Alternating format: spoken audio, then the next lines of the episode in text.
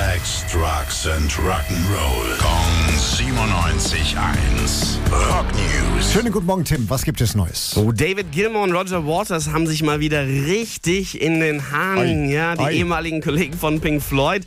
Äh, lange Zeit der Streit bisschen geruht. Jetzt war der Anlass der Charity-Song äh, Hey Hey Rise Up. David Gilmour hatte den mit Pink Floyd Mhm. veröffentlicht.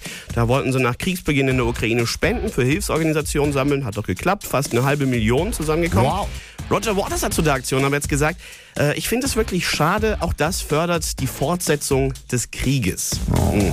Ja, und äh, daraufhin durfte er sich wirklich einiges anhören. Unter anderem, ich zitiere mal, er sei ein bis zu seinem scheußlichen Inneren lügnerischer, diebischer, heuchlerischer, steuervermeidender, Playback singender, frauenverachtender, neidzerfressener, Größenwahnsinniger. Es ist ja, also.